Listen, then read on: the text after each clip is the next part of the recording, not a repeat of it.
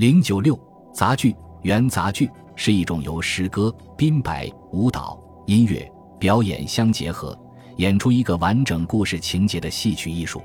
它是在继承并融合前代多种艺术成就，诸如吸收唐宋歌舞戏、参军戏、傀儡戏、影戏、宋金杂剧和各种各样民间说唱文学的基础上发展繁荣起来的。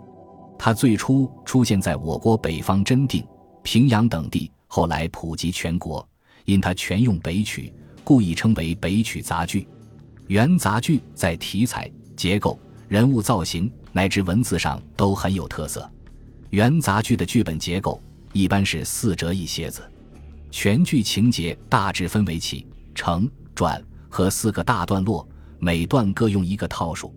明代时戏曲家把元杂剧四大段落改成四折，就是每一个套数为一折。包括几场或一场戏，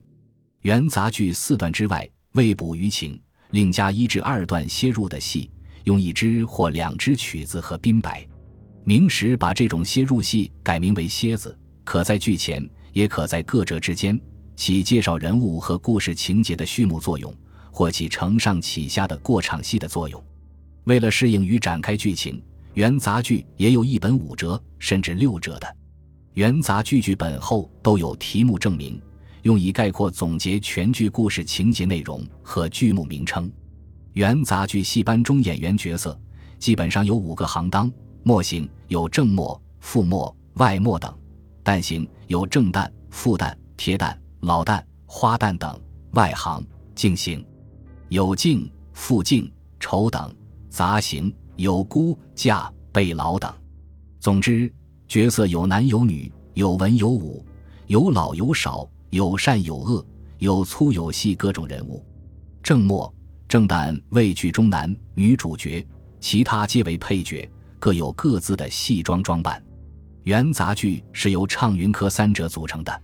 唱为歌唱剧曲套数，四折或五折套曲连唱一个故事，全用北曲诸宫调，主唱由正末或由正旦。由正末主唱的叫末本，由正旦主唱的叫旦本，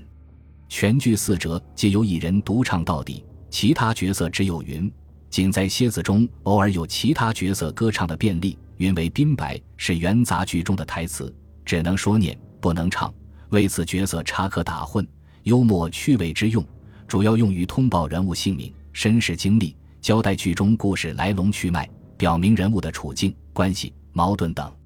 叙事皆用有韵的生活语言，显得简洁明快。科是指表演动作，包括做工、武功、舞蹈、剪场、效果。剧本中规定的演员主要动作与舞台效果称为科范。现存山西临汾等地元代杂剧戏台十一座，完好的八座。特别是山西洪洞县东北霍山南路的广胜寺水神庙壁画中。有幅大型散乐中都秀在此作场的戏剧画面，横额墨题记泰定元年四月。此画表现的是元杂剧的一个领班中都秀率队演戏的场面。画中七男四女，根据扮相、年龄、身份、服饰、脸谱的明显差异，可分出墨、旦、净、丑等，以及演员表演的牙虎、刀、弓、扇等道具。画中两男一女伴奏的乐器有皮鼓、笛子、拍板等。此画可说是元杂剧发展状况的一个缩影。元杂剧作家众多，最享盛名的有关汉卿、白朴、马致远、郑光祖四大家及王实甫等。关汉卿为元代最伟大的杂剧作家，据史载，他创作杂剧六十余种，今存十七种，诸如《单刀会》《感天动地窦娥冤》。赵盼儿风月就风尘，包代志三刊蝴蝶梦等，其中《窦娥冤》真实的描绘了当时残酷黑暗的社会现实，非常生动地表现出勇敢坚强、至死不屈反抗罪恶势力的窦娥的光辉艺术形象。白朴写了十六种杂剧，流传下来的只有裴少俊墙头马上、唐明皇秋夜梧桐雨、董秀英花月东墙记。墙头马上是他最出色的作品，为元代四大爱情杂剧之一。通过裴少俊与李千金的爱情故事，极力宣扬男女自由结合，婚姻自主的思想倾向。马致远的杂剧作品有十三种，流传下来七种，如《孤雁汉宫秋》《江州司马青山泪》《马丹阳三度任疯子》等。其中，《汉宫秋》是曲词相当优美的优秀作品，描写王昭君的故事，在元代具有强烈的现实意义。郑光祖创作了十八种杂剧，现存八种，如《醉思乡王粲登楼》《迷青锁倩女离魂》。程咬金斧劈老君堂等，其中以《倩女离魂》为其代表作，描写张倩女自恋王文举而魂离肉体与他结合的爱情故事，成功的塑造出追求自由幸福生活的倩女形象。王实甫，明德信，大都人，公乐府，生平不详。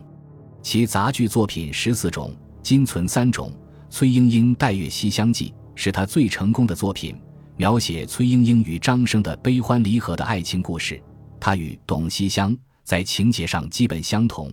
但在各方面都做了进一步的加工、发展和提高，充分发挥戏剧之长，使人物性格更为鲜明，心理描写更为细致，语言也更为精炼。元杂剧据钟嗣成《录鬼部》记载有四百五十八本，朱权《太平正音谱》卷首记载为五百三十五本。王国维《宋元戏曲考》中记载元杂剧保存下来的有一百六十六本，并说元剧之作虽为千古独绝之文字。元杂剧以其独特的方式，特别是他用诸宫调解决了音乐问题，确定了中国戏曲走诗歌、音乐、舞蹈相结合，以歌唱为主的道路，形成了中国戏曲的基本特点，为后世戏曲的发展奠定了基础。它的兴起与繁荣。标志着我国戏曲艺术已经达到成熟阶段。元杂剧是我国古典文学宝库中极珍贵的文化遗产，在我国戏曲史上占有相当重要的地位。本集播放完毕，感谢您的收听，喜欢请订阅加关注，主页有更多精彩内容。